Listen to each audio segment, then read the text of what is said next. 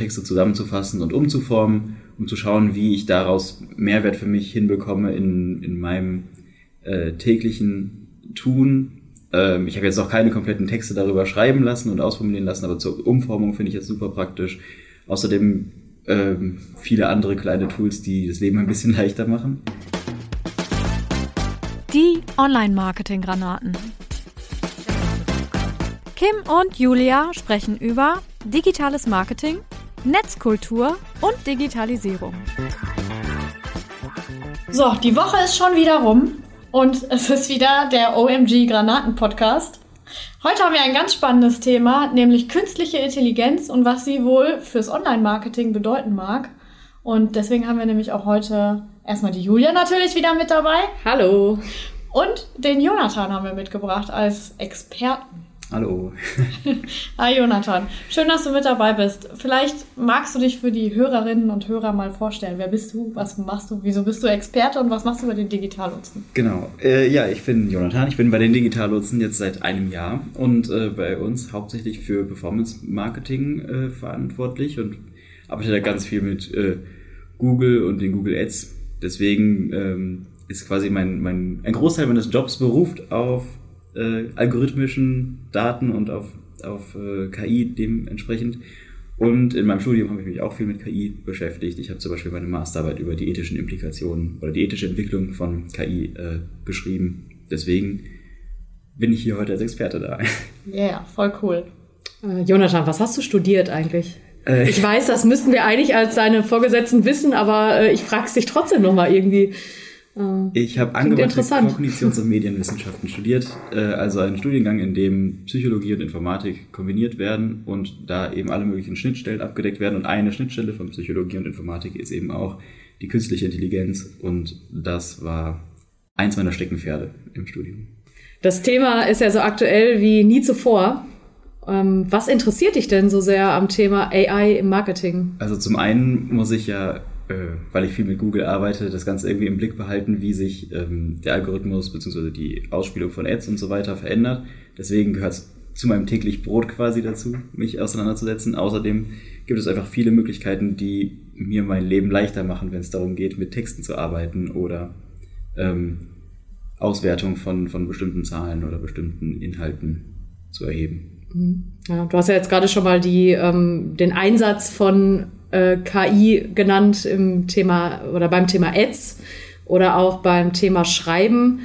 Das sind so Thematiken, da stößt man schon jeden Tag drauf, auch gefühlt in den Nachrichten und wenn man in seiner Online-Marketing-Bubble unterwegs ist.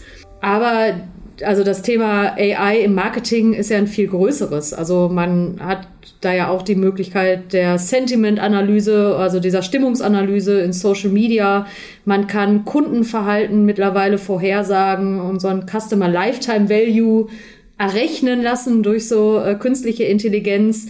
Man kann sich Grafiken und Bilder erstellen lassen. Das ist ja total äh, ja modern oder in, äh, in momentan dass man das macht durch DALI und äh, so weiter. Also da gibt's ja so viele Anwendungsfälle, die darüber hinausgehen, über das, was man aktuell so macht. Wie verwendest du denn überhaupt die KI in deinem Alltag? Ja, also ich habe tatsächlich mit ChatGPT schon ein bisschen rumgespielt und geguckt, was ich machen kann, um zum Beispiel längere Texte zusammenzufassen und umzuformen, um zu schauen, wie ich daraus Mehrwert für mich hinbekomme in, in meinem äh, täglichen Tun ähm, ich habe jetzt auch keine kompletten Texte darüber schreiben lassen und ausformulieren lassen, aber zur Umformung finde ich jetzt super praktisch. Außerdem ähm, viele andere kleine Tools, die das Leben ein bisschen leichter machen. Und ähm, ja, wie gesagt, über die Google Ads, äh, da ist es einfach immer mit drin. Und wie sieht das aus? Hast du vielleicht auch so ein bisschen Sorge in Zukunft um deinen Job oder? ähm, es wird zwar immer weiter so, dass die, dass immer mehr Sachen automatisiert werden, aber ich glaube, erstmal eigentlich nicht. Ich glaube, dass das alles Tools sind, die mir das Leben leichter machen, die dafür sorgen, dass ich schneller arbeiten kann, aber nicht unbedingt ähm, mich in meiner Position gefährden. Okay. Aber ich arbeite zum Beispiel auch nicht mit Bildgeneration oder sowas. Okay, also meinst du, das Problem wäre vielleicht ein größeres, wenn du Grafiker wärst? Zumindest äh, gibt es da Grafiker, die das als größeres Problem sehen. Okay. Ich kann das tatsächlich nachvollziehen. In meinem Leben vor den Digitallotsen habe ich auch ganz viel illustriert und ähm, vielleicht mal von der Seite beleuchtet, ist es halt schon schissig, wenn ich das mal so sagen darf, ja. Weil, äh, wenn ich mir überlege, wenn ich als Illustrator halt jemand sein möchte, den man kennt, muss ich halt einen guten eigenen Stil haben. Und wenn man so beginnt mit dem Illustrieren und dem Gedanken daran, wirklich mal Geld damit zu verdienen, ähm, ja, dann malt man erstmal ab. Man, weil Zeichnen heißt sehen und ich muss halt Dinge beobachten, Stile kopieren, selber erstmal schauen, so wie funktioniert das, wie zeichne ich was. Und äh, es ist einfach ein unwahrscheinlich weiter Weg, dahin einen eigenen Stil zu entwickeln. Und es ist super, super schwer. Und ähm, ja, weil man eben einfach, wenn ich immer Stile kopiert habe und dann versuche, mich davon zu lösen, dann ist das halt unheimlich schwer. Das merken wir, wenn wir, ich sage jetzt mal im Online-Marketing, wenn wir einmal gelernt haben, wie zum Beispiel eine Kampagne bei Facebook angelegt wird oder so, dann macht man das halt immer nach dem gleichen Schema, bis man halt irgendwie einen anderen Blickwinkel von der Konferenz oder irgendwie was anderem bekommt und testet das dann halt auch ähm, aus. Und so ist das halt in der Illustration tatsächlich auch, dass man, dass es einfach unwahrscheinlich schwer ist, seinen eigenen Stil zu finden.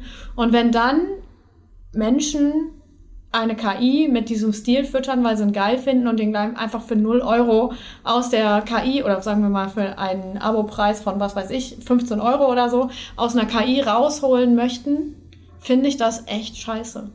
Also ich finde das echt mies, wenn, vor allen Dingen, wenn man weiß, wie schwer es ist, einen eigenen Stil zu entwickeln.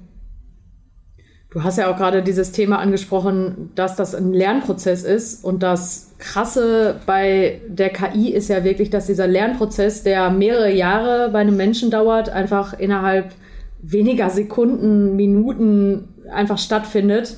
Und wie du dann halt sagst, dass daraus dann ein neuer Stil quasi auch entstehen kann, wo dann natürlich die Frage ist, wer ist dieser Urheber davon? Ist das noch der Illustrator, der dessen Illustration dort verwendet wurde, ist das jetzt die KI. Ja. Und ich kann auf jeden Fall den Punkt verstehen, dass man das unfair und auch irgendwie beängstigend und krass findet. Ja, das Gleiche, wenn wir es weiterdenken, gilt natürlich auch für Fotografien zum Beispiel. Ne? Es ist auch nicht so einfach richtig geile Fotos zu schießen. Es äh, dauert auch Jahre, da einen Stil zu finden und so weiter. Und wenn wir jetzt mal einen Schritt weiter denken, ich habe gestern in meiner Lieblingsbilddatenbank äh, ein Bild gesucht, habe nichts gefunden, was ich mir so vorgestellt habe und stelle fest, dass auch da schon nun eine KI hintergelegt ist, welche auch immer das sein mag. Ähm, und die stellt dann vermutlich aus den Bildern, die in dieser Datenbank sind, neue Bilder her. Und das finde ich weiß nicht. Also wenn ich da jetzt, weiß nicht, vor 20 Jahren angefangen habe, als Fotografen meine Bilder hochzuladen, habe ich sicherlich äh, zugestimmt, dass ich mich dem unterwerfe, was diese Plattform so macht. Ich weiß nicht, ob ich damit einverstanden wäre, wenn jetzt meine Bilder genutzt werden, um irgendwie per Knopfdruck ein neues Werk zu schaffen. Also so insgesamt schwierig, finde ich, im kreativen Bereich. Mhm. Also da ist auf jeden Fall die Auflehnung bei den Grafiken, Illustrationen und Fotos, denke ich, nochmal eine größere als bei so Texten. Das sind vielleicht so zwei Seiten äh, von der Medaille, während man bei den Texten das vielleicht feiert, weil man äh, eine richtige Hilfe bekommt. Ächzen natürlich irgendwie die Künstler, was ich absolut verstehen kann. Du hast das Thema Fotos ja gerade nochmal angesprochen. Findest du denn, dass das eine wirkliche Bedrohung für Fotografen zum Beispiel ist? So eine KI. Also findest du die Fotos so gut und auch die Illustrationen, dass man jetzt wirklich sagen kann, das ist, kann man genauso gut verwenden wie eine Illustration, an die sich so ein Künstler rangesetzt hat? Also Stand heute, 27. Januar 2023, äh, noch nicht. Wobei man unterscheiden muss, was man haben möchte. Ne? Also es gibt sehr gute KIs, die Mockups von Produkten produzieren. Selbst schon in dem beliebten Nicht-Grafiker-Grafikprogramm ähm, gibt es eine KI, die das macht und wirklich, ähm, ich sag jetzt mal, eine, eine Wasserflasche oder ein Parfüm schon in eine Umgebung bringen kann, äh, was sehr gut aussieht und sehr gut funktioniert. Äh, da kriege ich, glaube ich, schon ein ganz gutes Ergebnis hin, aber beispielsweise bei äh, Menschen, insbesondere bei so Sachen wie Augen und Händen, ähm, sehe ich das anders. Also das fu funktioniert nicht. Meistens haben die dann sechs Finger oder nur drei oder mhm. keine Ahnung, sehen irgendwie komisch aus, weil die KI das eben noch nicht so wiedergeben kann, wie der Mensch halt wirklich aussieht. Das erinnert mich gerade daran, Jonathan, dass ich, äh, weißt du noch, dieses Instagram-Bild, was ich dir da geschickt habe? Also ich weiß nicht, wie es dir ging, aber mir ging da ein kalter Schauer über den Rücken, als ich das das erste Mal gesehen habe. Und ich dachte, es wäre ein richtiges Foto. Und dann erst beim Lesen der Caption hat sich herausgestellt, nee, ist es nicht. Genau, ich äh, erinnere mich an den Instagram-Beitrag. Da geht es ja darum, dass dort Menschen abgebildet worden sind, die äh, komplett durch eine KI generiert worden sind und keine echten Fotos waren. Die waren fotorealistisch dargestellt, aber wenn man sich das Ganze genau angeschaut hat, hat man festgestellt, oh, die haben zu viele Zähne, die Augen sind total leer und das ist kein echter Mensch, den man da sehen kann. Ähm, dieses ganze Phänomen, dass man äh, Menschen als solches erkennt, beziehungsweise sehr schnell erkennt, ob das ein echter Mensch ist oder nicht, bezieht sich auf das, äh, beziehungsweise das nennt man Uncanny Valley, dass je realistischer etwas wird ähm, von einem Roboter oder einer, ähm, einer Darstellung von einem Menschen, wenn es noch sehr unrealistisch ist, dann gibt es einen kleinen Anstieg. Das heißt, je realistischer das Ganze wird, desto besser finden wir das Ganze und desto näher kommt uns das. Aber dann, sobald es eine gewisse Schwelle überschreitet, finden wir das auf einmal wieder sehr abstoßend und sehr gruselig, wie du beschrieben mhm. hast bei den Bildern, ähm, weil wir darauf gepolt sind, Sachen äh, wahrzunehmen, die sehr menschlich sind, also und die mit den Menschen nah sind. Und wenn es eine gewisse, ein, da gibt es eben dieses Tal, dieses Uncanny Valley, wenn es da drin liegt, dann ist so realistisch, dass wir erkennen, das könnte menschenähnlich sein, aber es ist noch nicht so nah, dass wir wissen, das ist auch tatsächlich mhm. ein Mensch. Und das haben wir ganz oft bei diesen Bildern von, die von KI generiert worden sind, wenn Menschen dargestellt worden sind.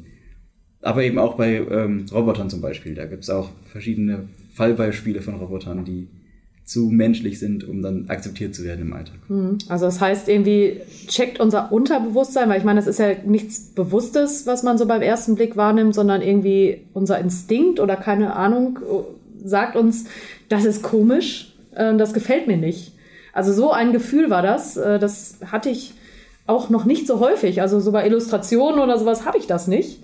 Und das war das erste Mal, dass ich so dachte, oh, irgendwie total gruselig. Und ich musste mir das wirklich vier, fünf Mal angucken und hab, um da überhaupt herauszufinden, was das mit mir macht.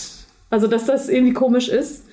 Und deswegen wollte ich dieses Thema auch gerne hier nochmal mit aufgreifen. Also dieses Uncanny Valley finde ich ähm, super interessant in dem Zusammenhang, weil mich das auch echt so lange beschäftigt hat. Und ich glaube halt, dass man als Marketer darauf auch achten muss, dass wenn man solche KI inszenierten Bilder für seine Kampagnen verwendet, dass das auch echt dazu führen kann, dass es abstoßend ist. Ja, absolut. Vor allem in Ads, ne? Ja. also, da ist ja ganz entscheidend, dass das irgendwie die Zielgruppe trifft und wenn man es versucht, sich leicht zu machen, dann kann man da schön ins Klo greifen. Mhm. Was mich ja auch immer so ein bisschen interessiert, was steckt da überhaupt hinter? Wie funktionieren solche Tools? Also klar, dass die mit irgendwas gefüttert werden, äh, ist klar. Aber es müssen ja auch irre große Datenmengen sein. Wie kommt man da überhaupt dran? Habt ihr da irgendeine Ahnung? Ich habe keine Ahnung. Training, Training der App, würde ich sagen. Ja, also klar, das ist jetzt sowas wie, äh, wie so ein, ja, wie die Suchmaschine Google. Also die hat ja super große Datenmengen, wo dann quasi so eine KI mit gefüttert werden kann. Aber also so auch so Dali und sowas. Genau, äh, da gibt es aktuell einen Rechtsstreit in den USA, beziehungsweise ich glaube in Kalifornien wird das gerade ausgetragen und zwar geht es dabei um die Stability AI. Das ist die äh, Firma beziehungsweise ähm, das Unternehmen, was hinter Midjourney steckt, äh, das ja auch wir uns schon mal angeschaut haben in der Firma, um damit Bilder zu generieren und äh, ein bisschen rumgespielt haben. Die steht aktuell in, äh, vor Gericht äh, und werden nämlich wegen Copyright-Verstößen angezeigt, weil die sich einfach an einer riesengroßen Bildmenge äh, ähm, ja, bereichert haben, beziehungsweise die verwendet haben, um äh, ihre KI darauf anzutrainieren und dabei ganz viele verschiedene Bilder benutzt haben, die nicht dafür lizenziert worden sind. Das waren größtenteils Bilder aus irgendwelchen Creative Commons Zugängen, aber auch teilweise einfach Bilder, die die so gefunden haben. Und ähm, da ist jetzt die Frage, ob die Generation aus diesem also von neuen Bildern aus dem Material, als transformative, als transformatives Werk gilt, so wie man äh, selbst die Mona Lisa abmalen könnte und dann sagen könnte, hier, das ist in Ordnung. Äh, oder ob das Ganze als Reproduktion des Bildes gilt, weil tatsächlich ja nur das Bild versucht wird nachzustellen durch die KI, wenn man, wenn ich jetzt durch die KI ein lizenziertes Bild nach mir ausgeben lassen wollen würde. Ähm, das wird gerade in den USA ausgefochten und da kommen wir auf diese Datenbank eben, die die sich ausgesucht haben. Und das gleiche passiert gerade auch in London. Da hat nämlich Getty Images die ähm, Bilddatenbank auch geklagt. Auch Stability AI, die gleiche äh, Firma steckt dahinter, weil die festgestellt haben, dass ganz viele Bilder von denen verwendet worden sind. Das ist dadurch aufgefallen, dass auf bestimmten Bildern, wenn man sagt, gib mir ein Stock-Image von Getty Image aus, dann wird auch das Getty Image Wasserzeichen ausgegeben. Das heißt, man sieht ganz offensichtlich, das wurde mit Getty Images angelernt. Dementsprechend, ähm, Ja. genau, ist das Ganze, sind das keine lizenzierten Bilder und die ähm, haben dagegen geklagt. Und das wird jetzt auf jeden Fall entscheiden, wie es weitergeht mit diesem Programm. Und äh, das ist jetzt quasi der Präzedenzfall für äh, viele andere ähm, KIs, die mit Bild, äh, Bildern und Bilderstellung arbeiten. Und da werden wir sehen, wie das Ganze ausgeht oder ob man das nachher weiterverwenden kann oder ob die ihre Datenbank so zusammenschrumpfen müssen auf die paar Sachen, die wirklich frei verfügbar sind oder die die lizenzieren können, dass ähm, die Bilderstellung danach immer noch die gleiche Wertigkeit hat wie vorher. Ähm, wäre zu bezweifeln wahrscheinlich, wenn ähm, der Fall negativ für Stability AI ausgeht. Was aber natürlich bedeutet, dass ähm, Lizenzrechte beziehungsweise KünstlerInnen, die diese Bilder erstellen, dann deutlich mehr Chancen haben, ähm, davon zu profitieren, wenn solche Firmen sich an deren Bilddatenbanken äh, bereichern. Vielleicht kann man das ja über Lizenzmodelle lösen oder so, keine Ahnung. Ich weiß, dass in Deutschland auch ähm, was passiert. Es gibt eine Illustratorenorganisation, wo sich Illustratoren äh, registrieren als Mitglieder. Und ähm, es gibt auch eine Kollegin, die einen sehr, sehr langen Blogartikel geschrieben hat, den äh, packe ich gerne in die Show Notes. Ähm, da passiert etwas und es wird auch hier äh, mit Sicherheit Verhandlungen geben. Ähm, da bin ich mir ziemlich sicher, dass das nicht einfach so passiert, zumal das Urheberrecht ja sowieso ein Update erfahren hat kürzlich und äh, es, das gibt es ja auch nicht umsonst. Von daher finde ich das auch nicht okay, wenn da einfach auf ähm, Stile, Bilder und irgendwie was von Künstlern zugegriffen wird, um halt was eigenes irgendwie zu schaffen. Ähm, ja, Das heißt ja aktuell, also wenn man jetzt als Marketer das schon benutzt, sollte man auf jeden Fall vielleicht erstmal diese Gerichtsurteile abwarten, wenn man sich da nicht so in die Nesseln setzen möchte und Gefahr laufen möchte, verklagt zu werden. ja. Was ich dann aber auch im Rückschluss sagen muss, das wäre ja für Texte dann auch nochmal fragwürdig. Weil, äh, also aus welchen Datenbanken speist sich denn die äh, KI, wenn es um Texte geht? Und Die sind ja auch irgendwie ein geistiges Eigentum oder gehören halt jemandem. Und ich kenne das ja so, ich habe ja früher auch äh, ganz viel als Texterin gearbeitet. Und mich hat das schon genervt, wenn andere das dann einfach so eins zu eins kopiert und ein bisschen umgeschrieben haben. Ich meine, das stößt ja immer sauer auf, wenn da jemand deinen Gehirnschmalz nimmt und das als sein eigenes ausgibt. Ja. Und wenn jetzt so eine KI einfach meine Texte nimmt und die ein bisschen umstrukturiert und vielleicht noch ein paar Keywords reinhaut oder sonst irgendwas, ist das ja im Prinzip auch ein geistiges Eigentum von mir, was verwendet wird für andere Sachen. Und das wäre ja dann die nächste Frage, ob, ähm, ob das nicht auch quasi abmahnwürdig ist oder überhaupt genutzt werden kann. Also da sind für mich auf jeden Fall noch super viele offene Fragen bei der ganzen Thematik, was das Rechtliche angeht. Und Ich glaube, die gleiche Frage stellt sich auf der anderen Seite. Wofür können diese Texte verwendet werden? Wofür dürfen die verwendet werden? Ähm, dass ich, wenn ich jetzt beispielsweise in der Schule wäre und meine Hausaufgaben machen möchte und ich soll ein zweiseitiges Essay zu einem Thema schreiben, kann ich mir das theoretisch auch einfach ausgeben lassen. Es gibt jetzt immer mehr Tools, die äh, darauf trainiert sind, KI-Texte zu erkennen, weil so wie ein Text, also wie ein Programm trainiert wurde, ähm, den Text ge zu generieren, kann das Ganze auch rückwärts äh, funktionieren, dass man einen generierten Text einfügt und sagt, steckt da KI hinter oder ist das Ganze kreativ entstanden, weil die Muster, auf die das ganze Programm trainiert worden sind, kann es, also niemand kann ein Muster besser erkennen als das Programm, mit dem dieses Muster erstellt wurde quasi. Und deswegen zum Beispiel ähm, ChatGPT selbst sagt, das könnte erkennen, wenn KI-Texte äh, von ChatGPT geschrieben worden sind. Im Praxistest habe ich das jetzt noch nicht so zuverlässig rausgefunden. Das äh, sagt teilweise auch über manuell geschriebene Texte, dass die von der KI entstanden sind. bist du denn sicher, dass es manuell geschriebene Texte waren? Laut meiner Quelle wurden die manuell geschrieben. Aha, okay, ja. Aber ähm, genau, wie zuverlässig das jetzt momentan noch ist, ist da zu bezweifeln. Und es gibt auf jeden Fall schon andere Tools, die das ziemlich gut erkennen können. Und ich würde mich nicht darauf verlassen, meine Hausaufgaben damit zu schreiben und dann so einzureichen, ohne selbst nochmal zumindest drüber zu gehen und äh, ein bisschen kreativen Input zu bieten. Da war doch jetzt auch irgendwie der Fall, da hat jemand ich weiß nicht, ob das sogar eine Bachelor-Thesis oder eine Hausarbeit oder sowas war, hat über ChatGPT die schreiben lassen und ist dann halt durchgefallen. Also ich habe da jetzt keine näheren Informationen zu, aber ich fand das schon interessant. Also das muss der Dozent ja dann auch irgendwie rausgefunden haben oder es der gibt Lehrer. ja ne? schon verschiedene Plagiatstoole, bei denen getestet wird, ob äh, zu viel Übereinstimmung mit anderen Texten entstehen. Und die funktionieren ja auch größtenteils auf ähm, KI. Die werden ja nicht jeden Text mit allem abgleichen. Äh, mit jedem Text, der überall liegt, abgleichen können auf die Schnelle. Äh, deswegen denke ich mal, dass, wie gesagt, ein Muster so schnell erkannt werden kann, dass ähm, sich das schnell nachweisen lässt. Also immer, immer noch mal drüber lesen, immer noch mal was umstellen.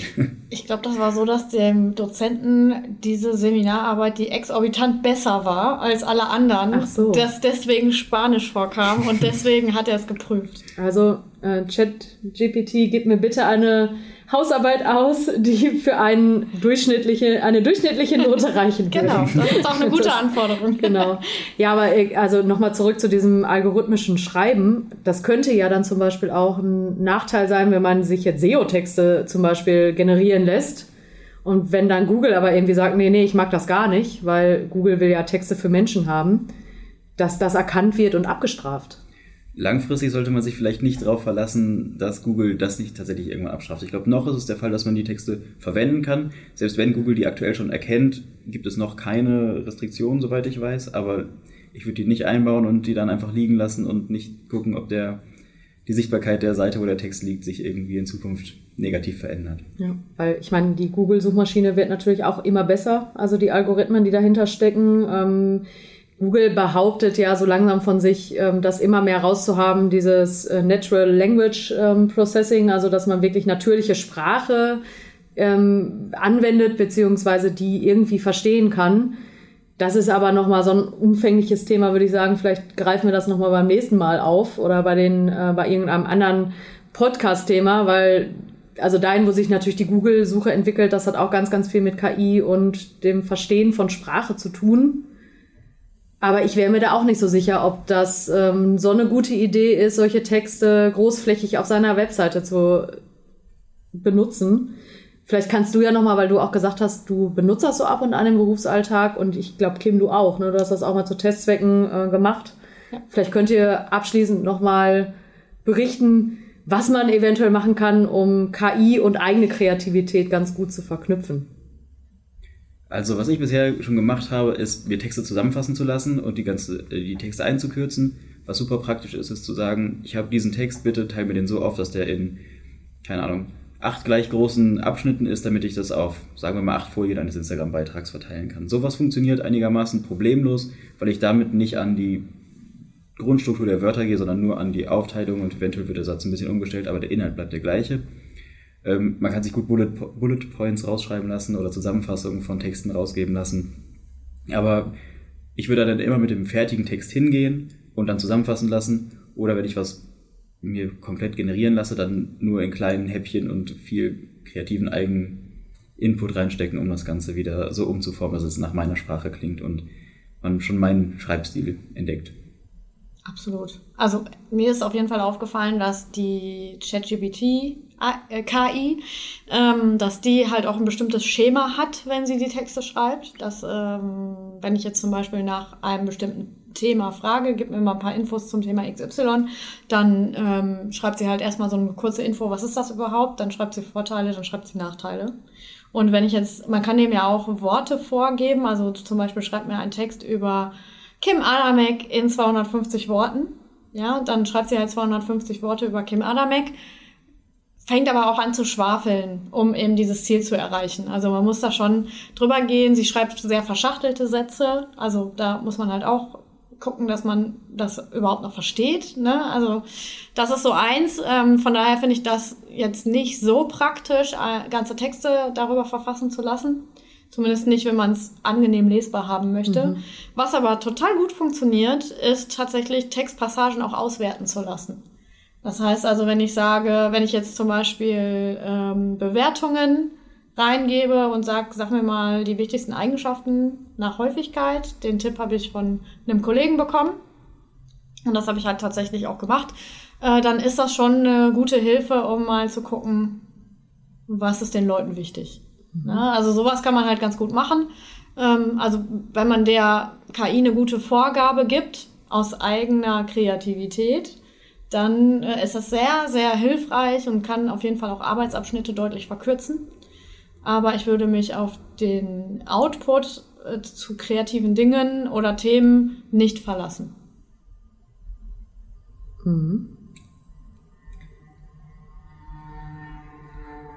Wir haben ja auch noch so ein interessantes Tool entdeckt. Das könnte ich mir vielleicht mal vorstellen, dass wir das nächste Woche mal testen. Ähm, Otter AI. Otter, Atter? Was ist das? Otter. Otter AI, genau. Also, äh, ich habe drei Tools rausgesucht, von denen ich kurz sprechen Okay. wollte. Ähm, Otter AI ist eine KI, die man nutzen kann, um in Meetings mitzuschreiben und zusammenzufassen. Die fügt man quasi wie einen weiteren Benutzer hinzu. Und dann ähm, transkribiert er das gesamte Meeting und man kann anschließend sagen, jetzt suchen wir die wichtigsten Punkte raus und dann ist das Ganze zusammengefasst. Das klingt äh, relativ spannend, wobei ich mich noch nicht informiert habe, wie kostenpflichtig, also wie, wie teuer das Ganze ist und in welchen Preiskategorien das läuft. Dann gibt es Wisecut, ähm, das ist eine KI für die Videobearbeitung. Da kann man quasi die Audiospur reinlegen und der schneidet ja alle Lücken raus. Das heißt, wenn wir heute zu viel Pausen gemacht haben, könnten wir das da einmal durchjagen und dann wäre das Ganze äh, enger zusammen und es gibt weniger äh, Lücken, wenn man überlegt hat, was man als nächstes sagen möchte, so wie ich jetzt gerade. Ähm, das Problem ist, dass man damit dann so ein bisschen die Stellen, wo man sich wiederholt, um Sachen zweimal zu sagen, rausschneidet. Da muss man vielleicht vorsichtig sein. Und äh, als drittes gibt es Adobe Podcast. Das ist ein äh, im Grunde ein Audiofilter. Wenn ich jetzt diesen Podcast nur mit meinem Handy aufgenommen hätte und mir die Audioqualität nicht gefällt, jage ich das Ganze da einmal durch und das hört sich an wie mit einem professionellen Studiomikrofon aufgenommen und ähm, die Audioqualität klingt wie ein klassischer Podcast. Könnte ich ja vielleicht die äh, Audiodatei von unserem letzten Podcast mal durch. Ah ja, genau, okay. Ja, wir haben uns äh, eure Kritik auf jeden Fall zu Herzen genommen. Wir haben den Fehler herausgefunden und ich hoffe, dass euch dieser Podcast ja, besser gefällt von der Tonqualität her Ja. und natürlich auch von den Inhalten. Menschliches Versagen war das. Genau. Ich habe nicht geprüft, ob das richtige Mikro läuft. Nur, dass ihr das wisst. Ja, guter Abschluss würde ich sagen. ja, also, ne, wir hoffen, es hat euch gefallen. Wir hoffen auf Reaktionen in Form von E-Mails, Kommentaren oder PNs auf unseren Social-Media-Kanälen und wünschen euch fröhliches Testen mit den verschiedenen KIs, die es so gibt. Die, die der Jonathan gerade noch genannt hat, die schreiben wir auf jeden Fall auch noch in die Show Notes. Dann könnt ihr da einfach mal ein bisschen mit rumspielen. Und wenn ihr gerne dieses Bild, dieses gruselige Bild sehen wollt, dann äh, schreibt uns mal eine Nachricht auf Instagram, dann schicken wir euch das. also gruselig in Anführungszeichen. Das Uncanny Valley Bild. Ja, dann schönes Wochenende, ne? Schönes Wochenende. Das Wochenende. Vielen Dank fürs Zuhören. Wir freuen uns, wenn du jetzt regelmäßig vorbeischaust und unseren Podcast abonnierst. Abonnieren kannst du uns übrigens auch bei Facebook oder Instagram. Du findest uns unter Digitallotsen. Besuche auch gerne unsere Website www.digitallotsen.com. OMG!